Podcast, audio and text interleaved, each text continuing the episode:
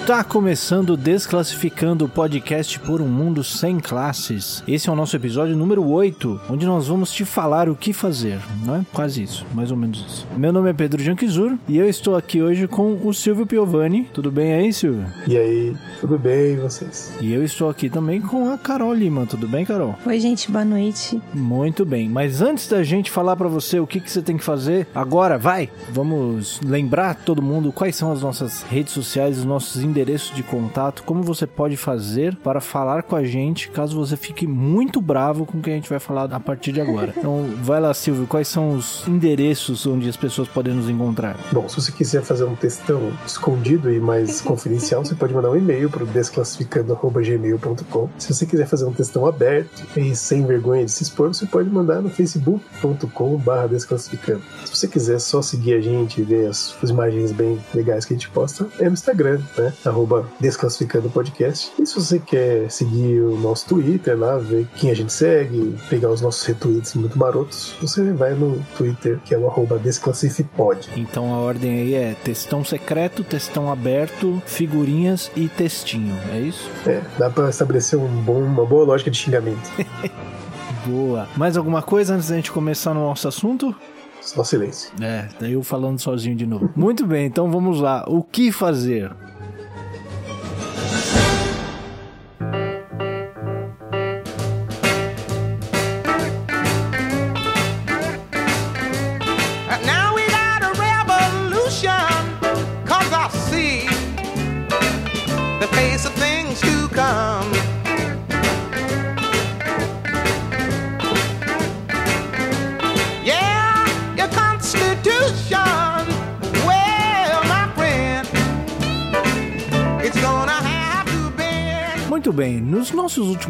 Episódios a gente acabou falando sobre vários problemas que a gente vê na nossa sociedade e vários, várias coisas que a gente vê de errado. Mas aí cai naquela velha história, né? Mas e aí? E o que que você tá fazendo por isso? O que que a gente pode fazer para mudar essas coisas? Então, Silvio, como nosso marxista de plantão aqui, eu pergunto para você: e aí? O que que a gente pode fazer contra o fascismo, contra a, a perda de direitos, contra todas essas coisas que a gente vem falando aqui nos últimos episódios? O que que a gente vai fazer? Um podcast. Então, né? Essa é a pergunta mais. Essa é a pergunta de ouro, né? Não tem como ter uma resposta pronta para isso, mas acho que dá pra gente começar com duas coisinhas básicas. Uma delas tem um caráter prático e outra um caráter teórico. No caráter teórico, eu diria que dá pra começar lendo o livro O que Fazer do Lenin, que né, tem esse nome bonitinho. E tem tudo a ver com isso aqui que a gente tá fazendo. Bom, vivenciando. E de caráter prático é fuja da melancolia. Não vai cair na melancolia, nessa ideia de ai, vem comer, a humanidade não presta, não tem o que fazer, perdi a fé, ai, tô triste, não acredito em mais nada. Não, fuja disso, fuja disso. Vamos pra ação, vamos agir. Eu diria que dá pra começar por esses dois pontos. É, eu lembrei daquela frase do Ju- que o João citou. Você acho que vai citar melhor do que eu, porque eu não lembro quem, qual, quem era o autor. Que a tristeza não te. Ah, sim. Eu, se eu não me engano, o João Carvalho, já ouvi ele falando essa frase em mais de uma situação. Se eu não me engano, é o lema do Partido Comunista Mexicano, que é que a injustiça não nos entristeça, que ela nos radicalize. Isso. Exatamente. Tem até camiseta com essa frase, acho, da veste esquerda, umas coisas assim. Tem bastantes memes, vários memes também, né? Isso aí é uma frase que é famosa, mas ela tem um significado massa, né? E é bem isso, né? É, não cair nessa melancolia. Como a gente falou no, acho que dois podcasts atrás, né? Com relação à direita esquerda e tal. O pessoal que é mais meio, que é mal colocado como classe média, que seria as pessoas que são trabalhadores, mas que conseguem ter uma vida um pouco melhor aí, ou que são até pequenos burgueses, é, enfim, que têm pequenos negócios, ou funcionários públicos, esse tipo de situação, tendem a achar que o mundo gira em torno do umbigo deles, né? Então não conseguem, é, é, por exemplo, entender que, como a gente falou no último episódio sobre fascismo, né? Que essa violência que hoje em dia a gente está olhando, tal, pensando 100 mil mortos, né? 120 mil mortos, tudo mais, isso na verdade é meio que a tônica do, do, do Brasil, né? Ou a tônica do capitalismo dependente. Não é à toa que morrem 60 mil pessoas por ano no Brasil. É claro que a morte da pandemia é um momento e tudo mais, mas não dá para dizer que 60 mil é pouco, né? Isso em termos de mortes violentas, né? Então, se a gente pensar mortes por,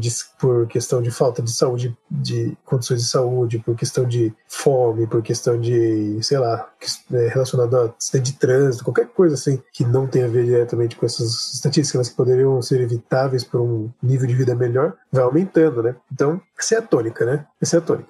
Mas esse pessoal que eu tô, tô colocando como pequeno burguês é, não nota isso no dia a dia. Agora tá notando. Então, tá, agora, como eu falei, de 2013 para cá, principalmente, quando o PT, é, os governos PT mostraram todo o seu, o seu exaurimento e a sua, sua falha, seu, sua falha em traduzir em conquistas a, as demandas populares, teve um certo, uma, uma descrença, né? Que veio crescendo com golpe e tudo mais, que veio, foi desembocar no Bolsonaro em 2018. E, ao mesmo tempo, quem não foi pro lado do Bolsonaro, dentro dessa perspectiva da pequena burguesa, ficou na ideia da democracia. Então, era uma defesa meio amorfa da democracia. E agora, né, a pessoa que defende ainda, que acredita na democracia e está sendo confrontada, estapeada pela realidade, que mostra para ela que essa democracia que ela acredita não existe, ela vai para melancolia, porque ou, ou, ela não acredita em outra coisa, né? Ela não acredita, não, ela não consegue pensar fora do quadradinho, da moldura do capitalismo, fora da democracia burguesa, não consegue pensar em se organizar, em agir, entrar em algo que pensa um mundo diferente, que tenta construir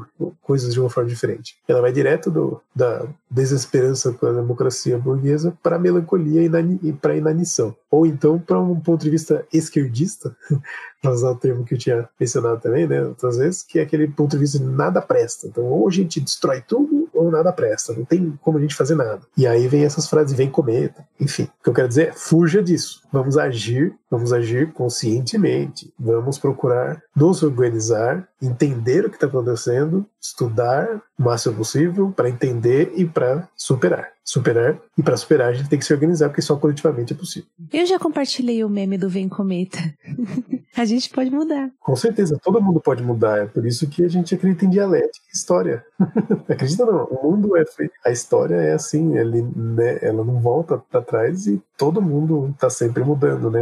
Tá tudo sempre em movimento, né? Sabe que a dialética, a ideia da dialética vem de um filósofo grego que é o Epicuro, se não me engano o nome, posso até depois procurar com mais cinco, que ele falava que nem o rio não é o mesmo, né? Porque, tipo, quando você olha o rio, ele passou aquela parte do rio, então ele nunca vai ser o mesmo. É essa ideia, né?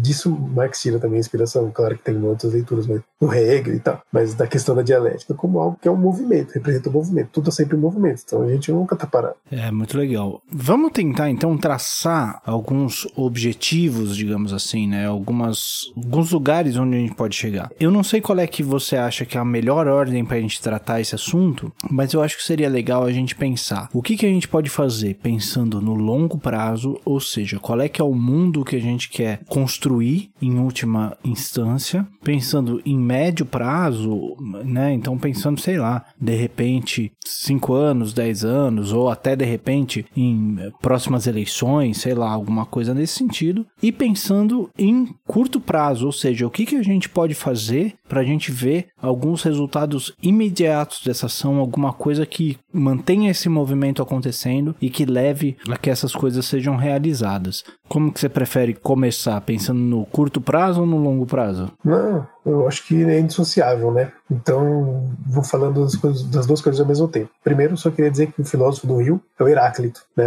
Uma empresa imperialista aí que eu não posso dizer quem é, mas ajuda bastante em buscas, me informou aqui. Mas, é, então, né? Pensando, é, eu acho que não dá pra gente nunca, nunca dissociar a questão do curto prazo do longo prazo. Isso é, isso é, se a gente começar a dissociar isso é um erro. A questão que eu digo não é dissociar a ação do curto prazo do longo prazo, mas assim, quais são o que, que a gente pode esperar ver em curto prazo e em longo prazo. Não, entendi. Eu entendi que você não colocou isso, mas eu acho importante colocar isso porque, no fundo, é, é, é, um dos dramas da nossa existência política nesse momento é justamente a dissociação do longo prazo e do curto prazo. Então, é importante a gente nunca dissociar. Então, eu queria só reforçar isso, porque, assim, então, por isso que eu vou falar dos dois ao mesmo tempo. Porque o longo prazo, né, ele tem que ser entendido como uma estratégia. Então, tem, a gente tem que pensar o seguinte: a gente tem um objetivo, né? Nós, na esquerda, tem um objetivo. O objetivo é o socialismo, é destruir essa ordem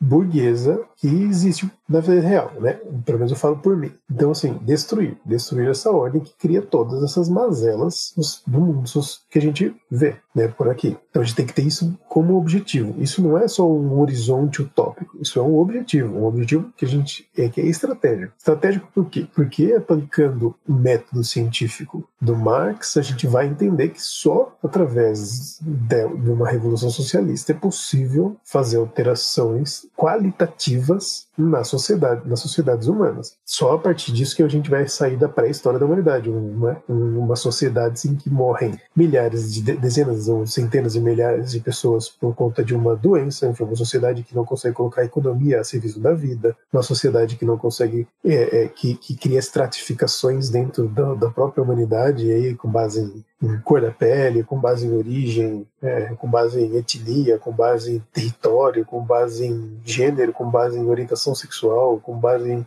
uma série de coisas. Enfim, essa sociedade tem que ser superada. E a gente então tem que colocar como estratégia uma forma de superá-la. A forma de superá-la é a Revolução Socialista. Então, essa é uma estratégia. E ela não pode ser colocada como só um longo prazo. Ela tem que ser algo que a gente está sempre se aproximando, mesmo que não seja tão visível se a gente olhar de muito perto. Então, isso é um ponto. Ao mesmo tempo, a gente tem que pensar em curto prazo nas táticas, nas ações que vão, nós vamos fazer concretamente hoje, nós vamos desenvolver para nos aproximarmos dessa, desse objetivo estratégico, certo? Então, se a gente dissociar um do outro, a gente vai correr o risco de tomar ações hoje que nunca vão na direção do nosso objetivo. E se a gente deixar o objetivo só como horizonte tópico, a gente vai sempre falar de algo como idílico, sem tornar concreto a busca desse objetivo. Então, por isso são indissociáveis, como eu falei. Então, é, o ponto básico da questão é a gente está nesse deserto político, por quê? E aí tem muito a ver com o Lenin no livro que fazer, porque nosso, nossa perspectiva, entre aspas, de esquerda, como a gente falou nos últimos episódios, foi dominada nos últimos tempos por uma,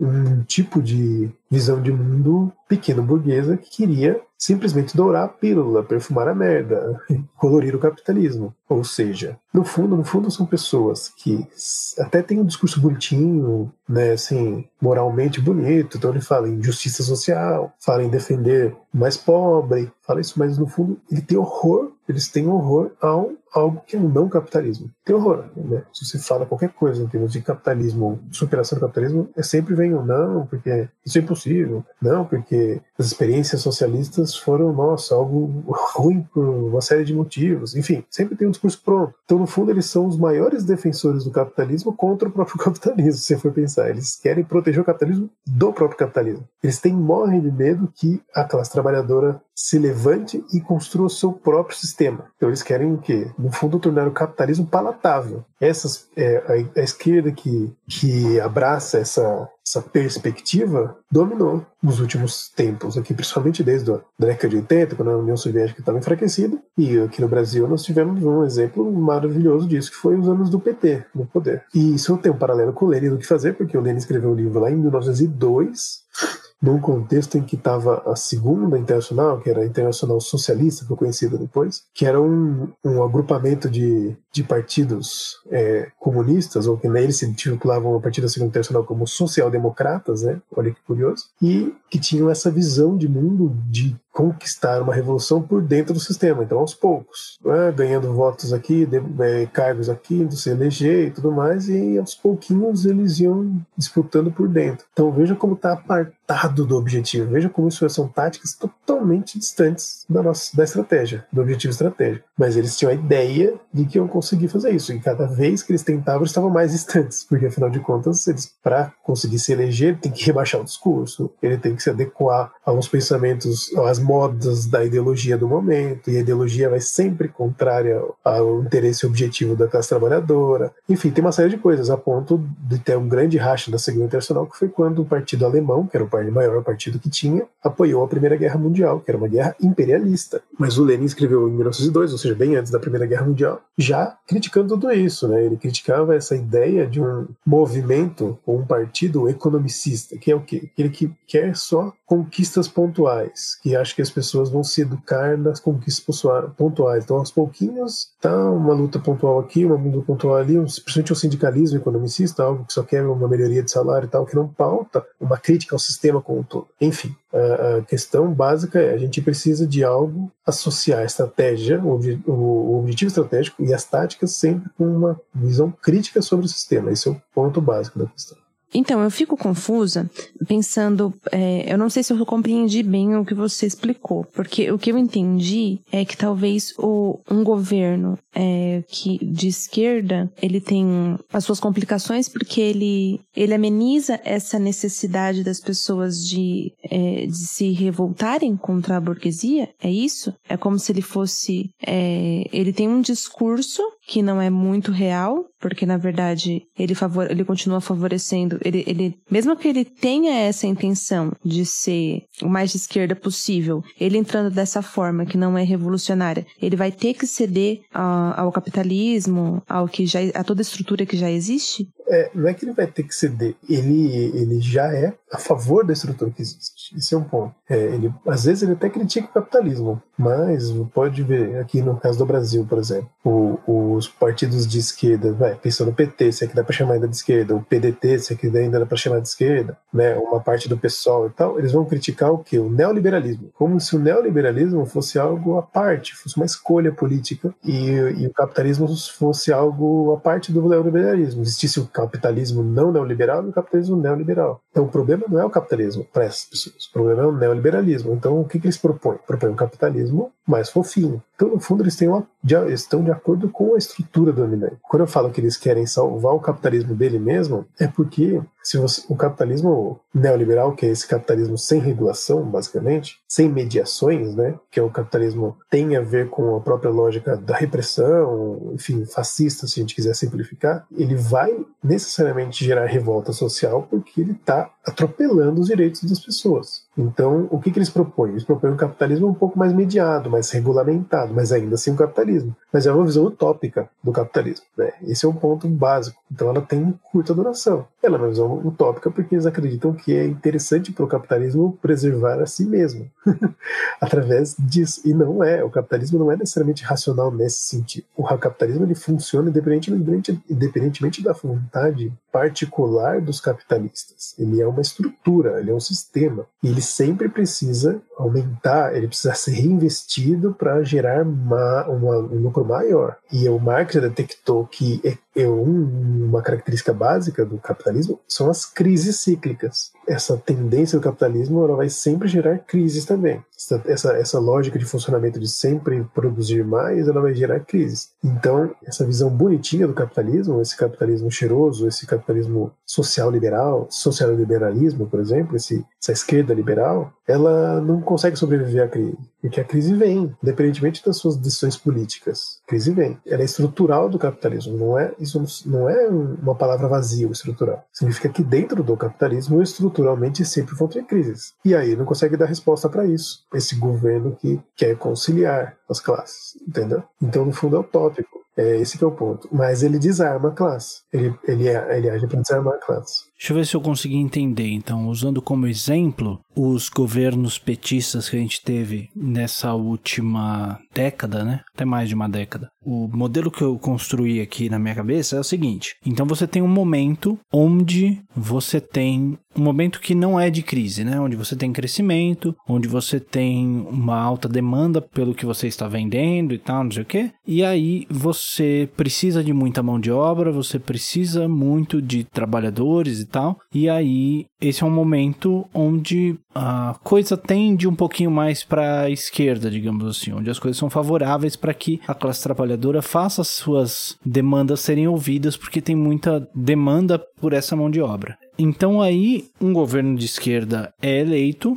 e aí ele pode fazer as coisas que ele quer, a sua justiça social e tal, mas aí são colocadas ali no meio algumas pautas de desmobilização da classe trabalhadora. Fala assim, ó, beleza, você pode fazer isso, você pode fazer aquilo, só que assim, não dá para ficar com essa força toda em sindicato, não dá para ficar é, deixando a galera se manifestar na rua desse jeito, é, não dá para deixar isso, não dá para deixar aquilo, enfim, é, várias medidas de desmobilização de classe para que no momento de crise, no momento onde essa classe trabalhadora não está mais tão em alta, digamos assim, né, onde você tem uma crise, então você precisa de menos trabalhadores e para defender o seu lucro você precisa justamente de menos direitos para essas pessoas. Então aí você aproveita o momento onde você não tem crise para desmobilizar a classe trabalhadora para que no momento de crise você consiga desmontar tudo aquilo que foi conquistado durante aquele primeiro momento. É mais ou menos isso?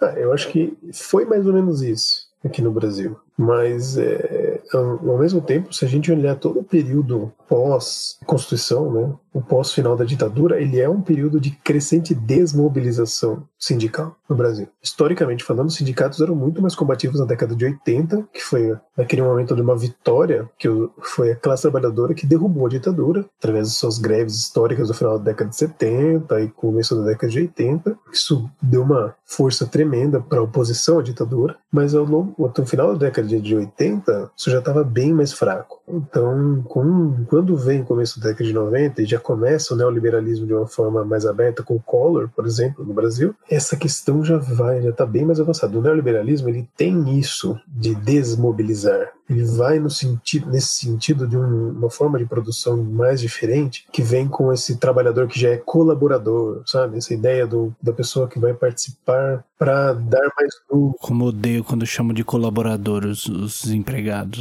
Eu odeio demais. Pois é sabe? Essas ideias de participação no lucros e resultados, enfim, todo um aspecto que tem a ver do, da pessoa como um colaborador que vai necessariamente resultar na, na, lógica do empreendedor, né? Que aí é no, no, momento da demissão. Então, se a gente for pensar, já tá no, já estava num fluxo de desmobilização. Não é que os governos petistas desmobilizaram por si só, mas esse fluxo de recuo no movimento sindical, ele, eu acredito que teve um ápice nos governos petistas porque eles é, a maior central que existia, né, que era a CUT, acabou aderindo a uma razão de Estado naquele momento.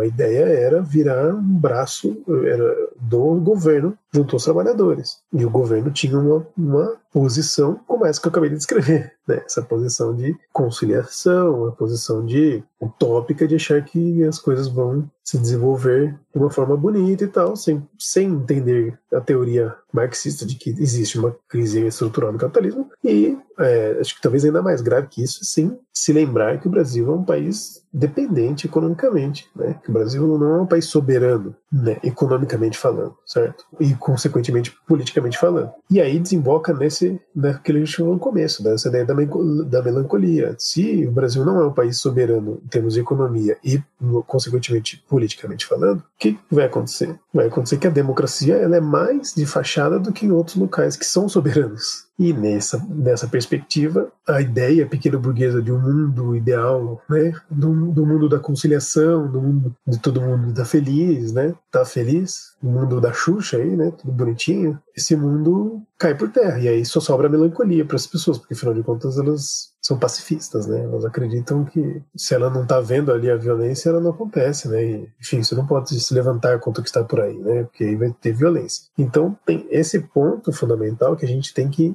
rechaçar. Eu acho que esse é um ponto básico. Isso é, é dentro do que fazer, que eu classifiquei naquela no penúltimo podcast e eu, eu queria ressaltar aqui de novo esse oportunismo, porque é uma forma de oportunismo, pegar demandas concretas e justas e verdadeiras da classe trabalhadora e instrumentalizá-las para uma defesa do capitalismo. Então isso é oportunismo, né? são pessoas infiltradas da esquerda porque elas não defendem os interesses objetivos da classe trabalhadora, elas fingem defender, mas no fundo elas defendem os interesses objetivos da classe burguesa e não dá para defender os dois interesses objetivos ao mesmo tempo, porque eles são um contra o outro. É, isso a gente tem que superar. Isso a gente, eu quero que eu tenho fé, e aí é fé mesmo, né? Tanta fé quanto eu tenho fé na humanidade, que é também proporcional ao ódio que eu tenho à burguesia, de que foi a última vez que a classe trabalhadora se enganou com esses infiltrados oportunistas de esquerda. Mas, como a gente vê no livro do Lenin, e antes ainda, como eu até já falei aqui, de um outro texto, um texto do Marx chamado Miséria da Filosofia, então, isso não é novo, né? Isso é parte da luta de classes. Então, a burguesia, ela vai sempre ter os seus braços reacionários, ou conservadores reacionários, e seus braços mais fofos, mais bonitinhos, ela vai ter esses dois, porque ela quer dominar os dois lados, né? Então, esse, essa falsa polarização que tem no Brasil atualmente, é, quer dizer, agora diminuiu um pouquinho, mas em 2018 era, era bolsonarismo e petismo, é, isso é uma falsa polarização mesmo, porque o PT não é uma oposição ao Bolsonaro. Ele é simplesmente o outro lado da moeda dentro da mesma, do mesmo sistema, como era com relação ao PSDB antes. Então, é, isso a gente precisa rechaçar. Primeiro é uma crítica ferrenha ao oportunismo e não cair mais nesse conto, juntamente com a teoria. Então, isso está bem pistolado. É, muito bem. Então, digamos que eu sou aquela pessoa que está em casa, revoltada com o Bolsonaro, que já não aguenta mais, tá puto porque tá todo mundo desrespeitando a quarentena e eu tô em casa e tô cuidando das, do, tô cuidando de mim, tô cuidando das pessoas que estão em volta, mas eu não vejo saída porque o mundo tá uma bosta e todo mundo é cheio de idiotas e cheio de pessoas mal intencionadas e não tem jeito e acabou. Torcendo pro time coronga. E aí? O que, que eu faço agora? O que, que eu posso fazer para sair dessa bad e para começar a construir um mundo que seja um pouco diferente? Então, primeira coisa, como eu falei, é show a melancolia. Entender que o mundo não acabou, né? Não chegamos no fim da história. A história está sempre em movimento e a gente vai superar isso superar coletivamente. Quanto mais gente, melhor. Então tem, são, não são frases de efeito, isso é verdade. Então a gente precisa entender como, como eu falei, a gente precisa colocar um, entender um, único horizonte, um objetivo estratégico possível para a gente superar isso e procurar taticamente fazer essa construção. Eu sou uma pessoa que acredito que a forma correta de se agir nesse ponto é através de um agrupamento de pessoas estruturado que consiga organizar a classe trabalhadora como um todo, nos seus variados aspectos que eu vou falar agora. Esse agrupamento é o partido. Então, eu acredito que o importante é a pessoa curar um partido que tem as características que eu acabei de falar. Né? Então, assim, o ideal é se organizar politicamente. Sozinho não vai fazer nada. Você pode pegar aí seu salário e comprar, sei lá, 10 cesta básica por mês e, e distribuir. Maravilha. Muito legal. Isso não é ruim em nenhum momento. Mas isso é um, um aplacamento da sua consciência. Você não vai construir nada a partir disso.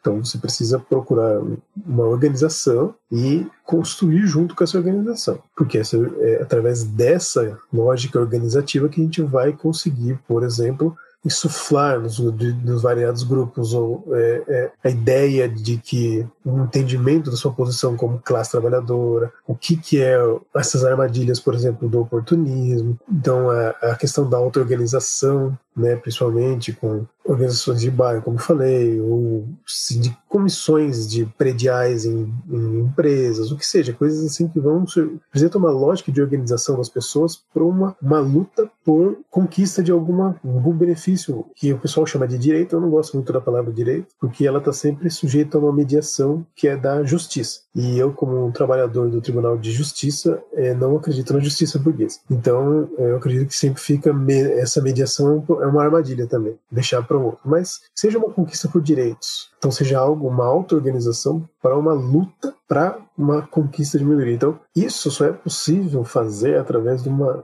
organização que leva tempo e através de ações planejadas, com um objetivo, com uma estratégia, com táticas. Isso não é sozinho e também não é com melancolia. Tem que ser é com ação, com organização, sem emoção, não é um negócio desesperado também, é com planejamento. Então, o primeiro passo que eu falei é abandonar a melancolia e se organizar. E aí eu sou obrigado a dizer que, obrigado por, pela minha consciência, obviamente, dizer que a pessoa tem que procurar a organização que mais faça sentido para o que ela entende como correto mas eu já disse aqui que eu acredito que é uma armadilha o oportunismo. Então, o ideal é procurar uma organização que rechace o oportunismo. E esse oportunismo de esquerda está presente em quase todas as organizações do Brasil. Logo, tem essa, essa dificuldade. E como leninista que eu sou, estou citando Lenin aqui desde o começo, acredito que o ideal seja um partido que tenha ampla democracia interna, mas uma ação centralizada, concreta, direcionada, que não se perca entre vaidades, entre voluntarismos e personalismos, que funcione de uma forma, como uma forma coletiva.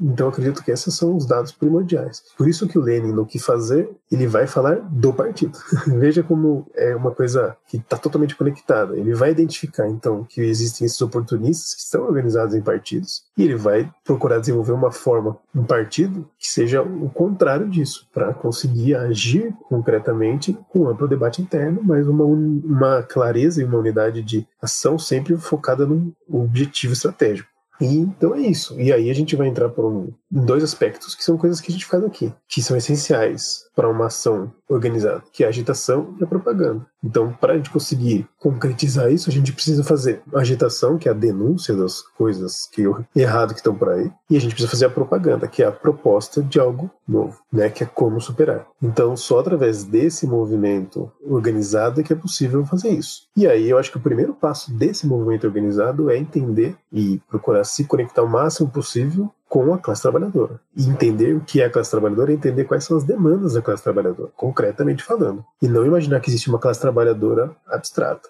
Não imaginar que a classe trabalhadora é como eu aqui, um cara branquelo, é, de classe média, que, enfim, homem, tal, com 30 e poucos anos, heterossexual. Hum, isso não é o modelo da classe trabalhadora. A classe trabalhadora tem demandas específicas. A classe trabalhadora brasileira é principalmente mulher e negra, né? Então, assim, a partir daí você tem toda a questão de das condições de vida rebaixadas, a posição mesmo do capital das pessoas transexuais, das mulheres transexuais principalmente, que acabam tendo sendo obrigados a, recorrer à questão da prostituição como única forma de vida praticamente. Então você tem uma série de, de concretudes da classe trabalhadora que tem que ser analisada concretamente, como eu falei, não é, não, é, não para não ser um, uma repetição, mas a gente tem que fugir daquele estereótipo, achar que existe uma classe trabalhadora idílica e que basta lutar pela libertação da classe trabalhadora. Não, a gente tem que entender quais são as demandas concretas das pessoas, que só através da, da demanda concreta que a gente vai conseguir se colocar em movimento.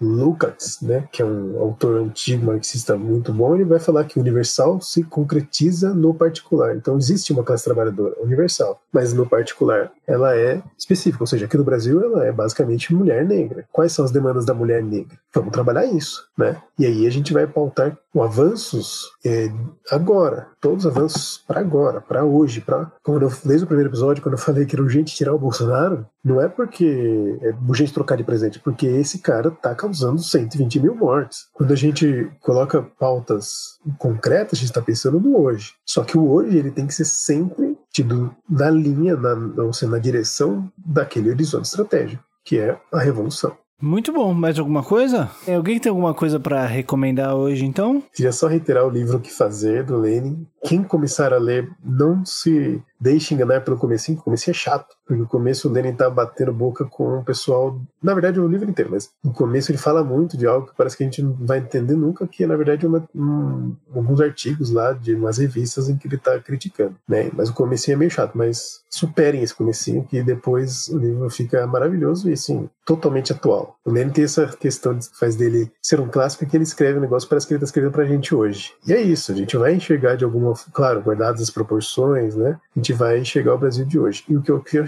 esqueci de falar isso mais antes, mas chamar a atenção uma coisinha, a partir do momento em que se rompe com esse pessoal lá, né, que era mais reformista e tal, né, na época do Lenin, que era social-democrata, os partidos param de chamar social-democrata né, e retornam à ideia de com, partidos comunistas, que era na época do Marx. Né? É interessante isso, que aí a social-democracia ela continuou. Tanto é que essa Internacional Socialista, que é essa segunda internacional, depois ela vai ser refundada depois da Segunda Guerra Mundial, e aí outros partidos vão se unir a ela, por exemplo, aqui no Brasil, o PDT do Brizola, que vai se colocar como Partido Socialista Democrático. Né? Então, isso não é um debate que está morto, ele está vivo. Essas correntes de oportunismo, né? E veja, eu não estou falando oportunismo no ponto de vista moral, não estou querendo xingar a pessoa de oportunista porque ele quer, sei lá, ganhar Não é nesse sentido. É oportunismo porque ele usa uma demanda concreta para defender o, o, contrário a isso, por isso é.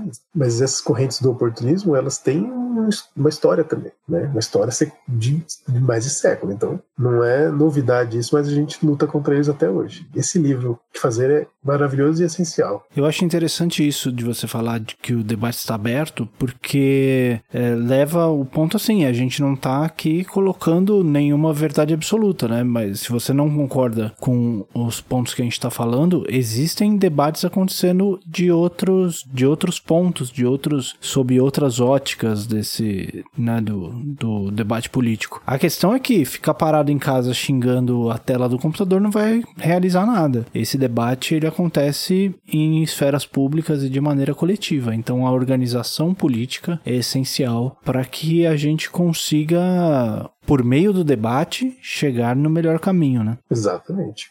E esse debate está aberto, tanto é que, por exemplo, o candidato mais famoso de esquerda nos Estados Unidos é um socialista democrático, é o Bernie Sanders, que, enfim, já perdeu duas vezes seguidas as prévias, né? Eu acho que não vai querer disputar mais, mas ele fazia essas colocava essas coisas mais bonitas, que na verdade é um dado também de como os Estados Unidos só tem direita lá, basicamente. Né? Democratas e republicanos são duas versões da direita, é o Dória e o Bolsonaro ali. Mas é isso, ele é o, ele é o cara que era considerado, nossa, um cara super de esquerda, mas ele era, falava social-democrata, né? Socialista democrático. Então, não, não tem a ver com uma, uma, uma perspectiva revolucionária. Ele é uma perspectiva reformista, ou seja, dentro do próprio sistema. Né? Então, esse debate está realmente aberto. Interessante isso mesmo. Muito bem. Mais alguma coisa antes da gente encerrar, então? É, então, é porque eu acho que essa, essa palavra oportunista parece um pouco ofensiva e eu fico pensando sobre as pessoas que têm um sentimento genuíno, sabe, de é, querer melhorar, de querer, de realmente acreditar que uma reforma é possível e, enfim, por meio de voto. Tem algumas pessoas que, que eu acho que não se enquadram no sentido de entender o que o Silvio está explicando, por exemplo, de entender o, o que é necessário. E mesmo assim se colocar da, no, do lado do capitalismo e se colocar nessa posição, algumas eu acho que realmente acreditam que aquilo é o melhor. E por isso que eu acho que é importante o debate, porque eu, por exemplo, como eu ainda não sei muito bem, é, eu tô estudando todas essas questões, às vezes eu fico confusa, sabe? Sobre o que eu penso. Eu preciso entender as, todas as pautas para poder saber o que, que eu penso. Então, eu acho que antes da gente entender que é, é, como se fosse impondo isso para todo mundo, é sabendo que cada um tem sua particularidade. É que, pelo que eu entendi o que o Silvio falou, é uma questão oportunista do partido, da estrutura, e não necessariamente de, de quem vota ou de quem é, tá. Eu acho que a posição política é oportunista. Essa visão oportunista é, acaba atraindo isso, várias pessoas é. que não têm a visão completa de tudo que está envolvido dentro Sim. desse caminho. E mais do que isso, assim, é um ponto de vista na prática, né? Você pode ah, chegar nesses pontos com todas as boas intenções, mas na prática, essa é uma postura que Sim. leva a coisas que é. são oportunistas do ponto de vista do sistema capitalista, oportunistas do sistema de desmobilizar uma perspectiva revolucionária. Falei alguma besteira? Não, é isso, mas eu queria ressaltar um negócio que assim, eu acho que em política já é hora, não, é, e eu, faz parte dessa superação do oportunismo, né, curiosamente, é a gente superar também a análise subjetiva das coisas. Então, assim, não pensar as coisas no sentido de um julgamento moral daquela pessoa, daquelas coisas, no sentido de, tipo, é, é, culpa disso, é culpa daquilo. Não nesse sentido. Entender objetivamente como as coisas acontecem. O oportunismo, então, ele não vem no sentido de eu dizer que essa pessoa, ela é um vilão, entendeu? Não tô querendo diminuir a boa intenção. Tô dizendo que ele tá querendo enganar. Até acho que tá, mas eu não tô entrando nesse mérito. Né? Até de, já digo porque eu acho que tá, mas não entrando, entrando nesse mérito. Quando eu digo oportunista, eu estou usando um termo que o Lenin usava, porque ele coloca o oportunismo justamente nesse ponto. Quer dizer, é muito mais confortável a defesa do sistema, muito mais. Porque você está de, agindo dentro da ideologia. Então, assim, é muito mais confortável a defesa do sistema. E então, se você pegar demandas concretas das pessoas e tentar adaptá-las ou tentar conciliá-las à defesa do sistema, é muito mais fácil. Por isso é um oportunismo, entendeu? Porque no fundo, no fundo, pega uma demanda concreta e tenta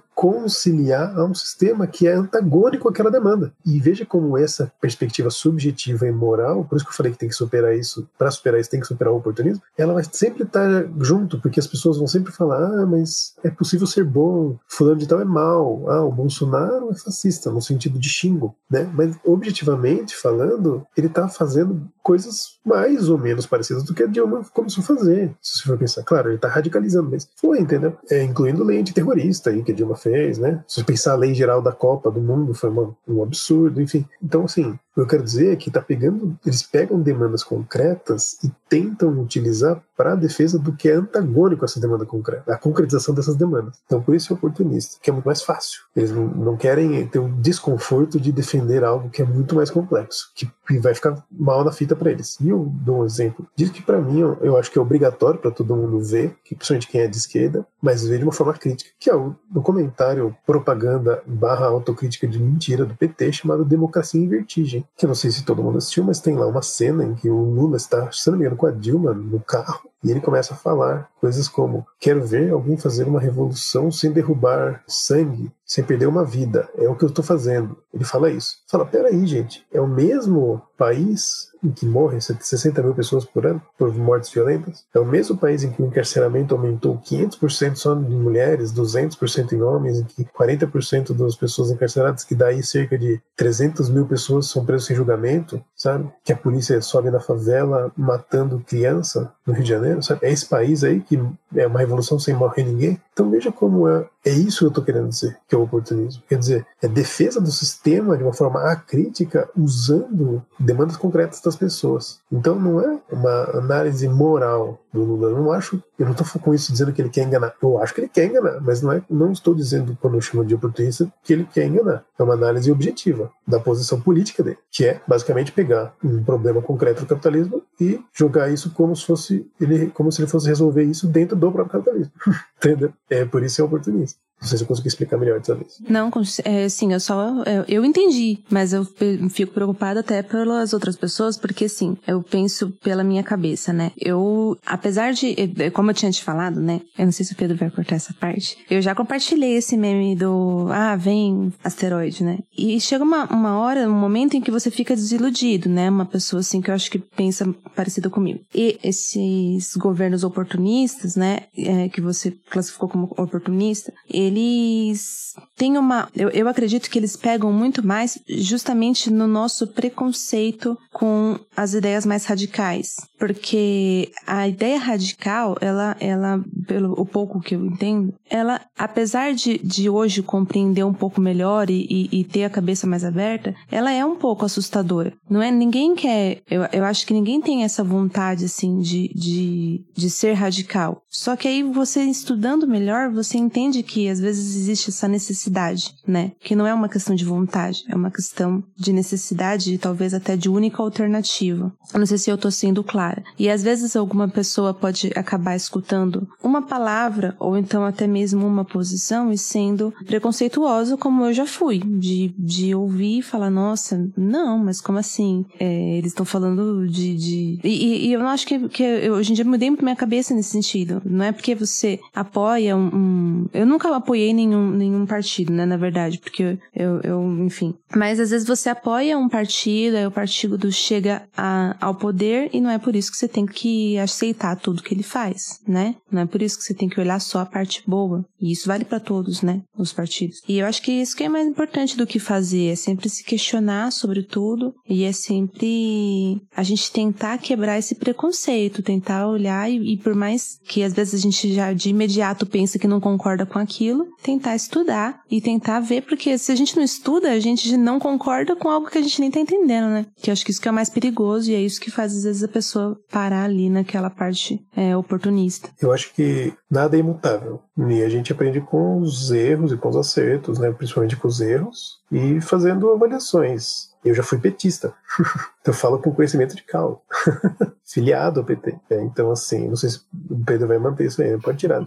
Mas é, não é segredo. Né? Mas é, eu acho que é isso. Ninguém, ninguém nasce pronto e ninguém tá pronto Nunca, e outra, esse estado de desânimo é normal. O problema é a melancolia. A melancolia como algo duradouro, entendeu? É normal você ficar desanimado, é normal você ver notícias ficar meio para baixo, ficar triste. Isso é inevitável, eu diria. Aliás, eu acho que isso faz a gente humano.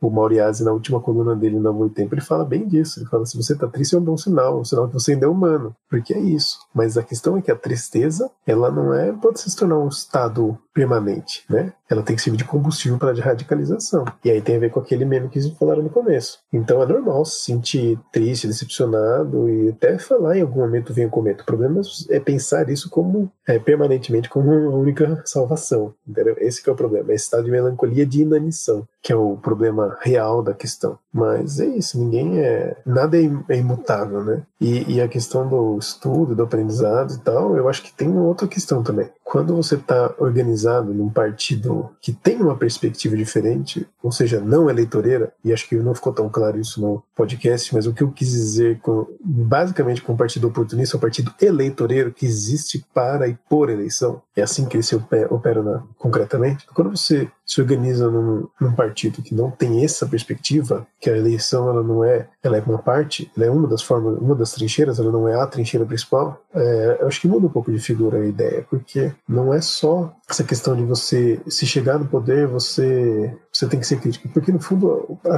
a, conquista do, é uma conquista do poder e é uma conquista que é feita através de uma construção coletiva, entende? Então é uma outra perspectiva, não é uma perspectiva do que daria para a gente até fazer uma alusão à ideia de, de alienação do Marx, é uma perspectiva do você trabalhou por uma campanha e você votou nele, mas ele só te representa. Não, a ideia é você participar de uma construção coletiva. Por isso a revolução ela é popular, ela não pode ser feita com base em uma vanguarda só. A vanguarda, o partido como vanguarda, ele tem que estar junto com as massas. Não é, não existe uma só uma vanguarda. Então, existe uma representação, é uma construção coletiva. E a sensação de construção, de pertencimento é outra, é diferente. Não significa que tem que ser a crítica, pelo contrário, a crítica tem que ser ampla e restrita, mas dentro, das, dentro do, seu, do seu espaço correto. Uma vez definida a ação, ela não pode ser feita de uma forma titubeante para as pessoas que discordam, num personalismo, dizendo, ah, eu não concordo, então eu vou ficar na minha. Não, você tem ampla crítica para definir, uma vez definido, você age, você, você age junto com todo mundo que está construindo aquilo. Então, é uma perspectiva diferente, entendeu? Uma perspectiva revolucionária, ela é diferente. E é por isso que ela é incompatível com a eleição também. É um dos aspectos que ela é incompatível com a eleição. A eleição ela tem um quê de, como tudo feito do nosso sistema capitalista, ela tem um quê de alienação. Ela tem um quê de ser algo para fora, algo que não é meu, algo que é externado, algo que é, é que vai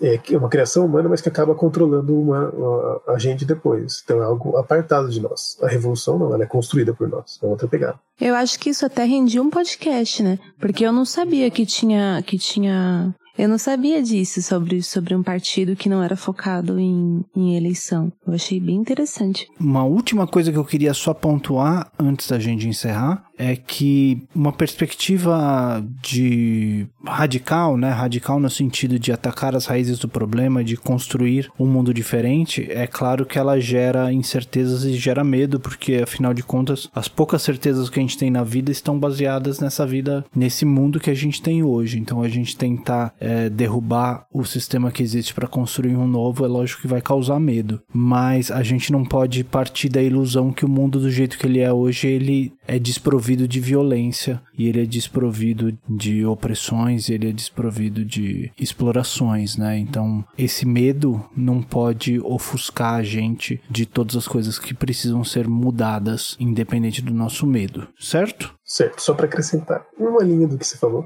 E além disso, o fato do capitalismo ser necessariamente destruído pelo socialismo não significa que ele vai ser naturalmente destruído pelo socialismo. Ele tem que ser destruído pela ação, pela ação revolucionária. Eu queria acrescentar outra coisa também. Na verdade, eu queria que o Silvio repetisse o que ele falou no. Eu acho que a gente não estava gravando quando a gente estava conversando, e que eu achei bem importante sobre, sobre essa pauta do que fazer, né? Eu acho que essa, essa tristeza, às vezes, a gente pensa no que a gente não pode fazer nada, e o Silvio falou que a gente está sempre fazendo história. E eu acho que encontrar o que você acredita por meio do estudo, é, por meio. Não, não, não tô nem só falando, né? Às vezes a pessoa realmente não tem tempo de parar e ler um livro, mas ela tem um tempo de ouvir um podcast, de pesquisar um vídeo no YouTube para enquanto vai fazendo outras coisas, coisinhas tão pequenas, mas o quanto esse estudo muda o que você é e, e muda a história que você faz, né? É, a melancolia também é fazer história, né? A inanição é, é um agir, né? É um agir omissivo digamos assim, um agir para si, né? E é legal você ter falado nisso, Carol, porque não foi à toa que eu comecei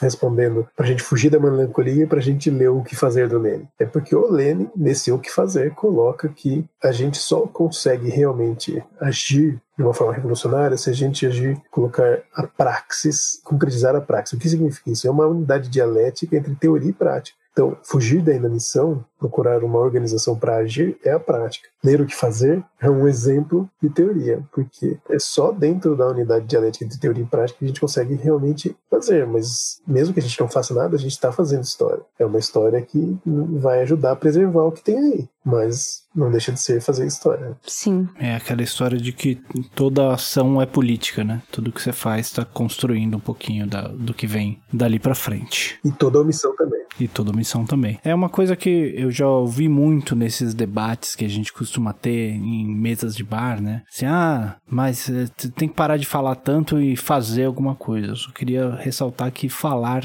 também é fazer alguma coisa, né? Disseminar ideias e, e trazer, divulgar outros pontos de vista também é um, um fazer alguma coisa, que é um, uma das coisas que a gente está fazendo aqui agora. É lógico que não pode ser a única ação que você faz, mas esse discurso serve justamente para desmobilizar, né? Um discurso que serve para que as ideias não sejam propagadas e que toda boa ação seja no sentido da caridade e não da organização política. Mas esse é um outro ponto que eu abordei para a gente falar mais num outro episódio que seria o ponto da caridade. É, e eles também, as pessoas julgam, né? Que você não faz nada, mas elas não sabem se você faz ou não. É, exatamente.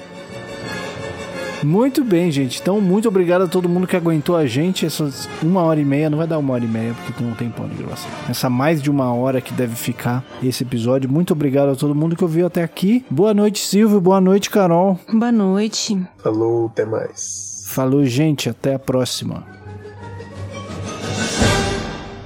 Não, por mim tá fechado. Só, só, não, só tira que eu sou do PT. Que eu fui do PT. não vou tirar nada.